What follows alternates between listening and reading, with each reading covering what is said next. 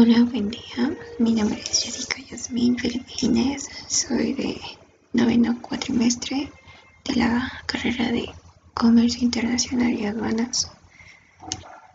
Eh, estaré hablando sobre el delito de contrabando y presunción de contrabando en la materia de medios de defensa aduanera. El contrabando se refiere a todo hecho contrario a la ley. La presunción del contrabando es dicha sospecha fundida de que el delito de contrabando se ha sido cometido y dicha presunción admite prueba en contrario a cargo del indica, indiciado. Esencialmente el contrabando se le relaciona con efectos o o mercancías y se establece a los diversos diccionarios como una actividad relacionada con mercancía prohibida o ilícita o sin pagar las contribuciones que genera por su entrada o salida del país. Incorporado al Código Fiscal de la Federación en el año 1948 la figura de contrabando en el Código Oficial en el Código Fiscal de la Federación de 1967 y en el vigente. Más que modificaciones ha tenido diversas amplificaciones a su base típica agregando hipótesis que se les se le enlazan con las zonas libres, los requisitos fiscales y fiscalizados, con las contribuciones y con las cuotas compensatorias. Es importante destacar que el artículo 8 del Código Fiscal de la Federación indica para los efectos fiscales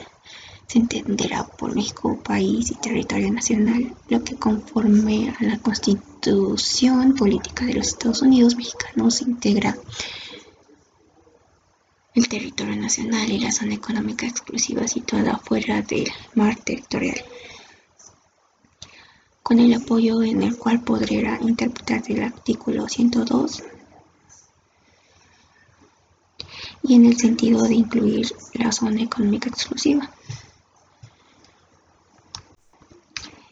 Mm, no basta que la mercancía se introduzca al país para que se acredite el delito de contrabando. Adicionalmente, se tiene que omitir el pago de contribuciones o cuotas compensatorias se carezca de permiso previo o se trate de mercancía de tráfico prohibida. También se debe distinguir otra cuestión cuando la mercancía se introduce por lugar no autorizado, es decir, por lugares donde la autoridad no ejerce sus funciones de vigilancia, internándose al país de forma tal que la autoridad se ve burlando, burlada desde el inicio. Bajo estas circunstancias, el contrabando se consuma desde el momento mismo en que la mercancía ingresa a territorio nacional, porque la, porque la contribución, la cuota compensatoria o ambas se, se entienden omitidas, en tanto que la mercancía no está dirigida al lugar y autoridad donde se realizarán realizar las funciones de vigilancia y verificación por parte de la autoridad aduanera y tampoco el trámite para su pago,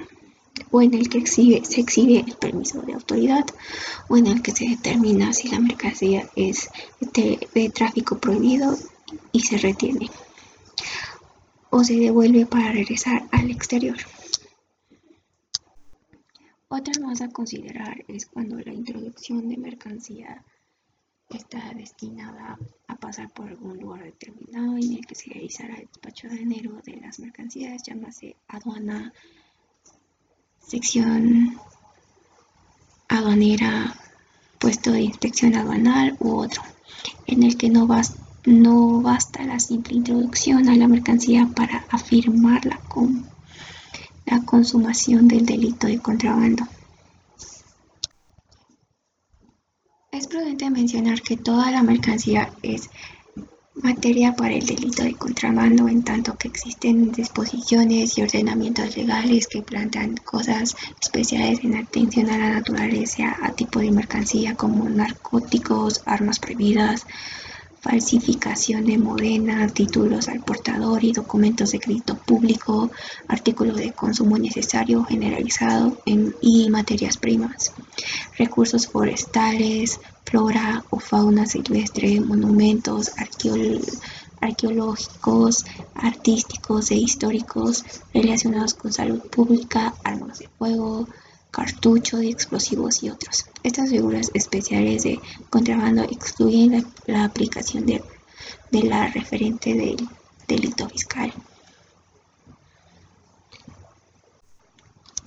Las múltiples formas en que se puede asumir el delito de contrabando tienen que ver con los requisitos a que se está sujeta la mercancía para su ingreso o extracción del territorio nacional o bien relacionada con la prohibición que existe para ello con relación al delito de contrabando. Sustancialmente tiene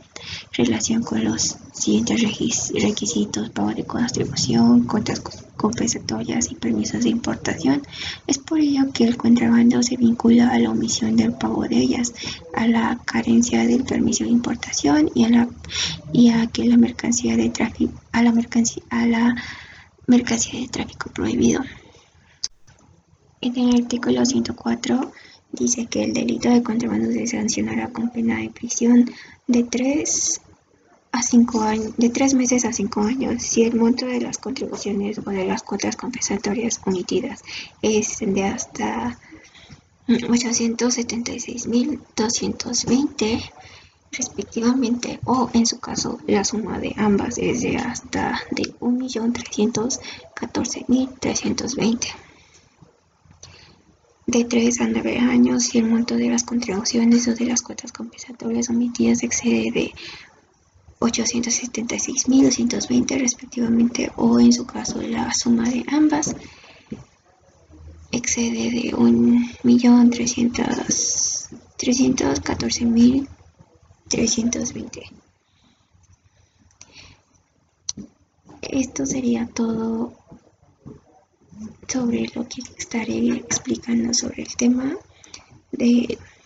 delitos de contrabando y presunción de contrabando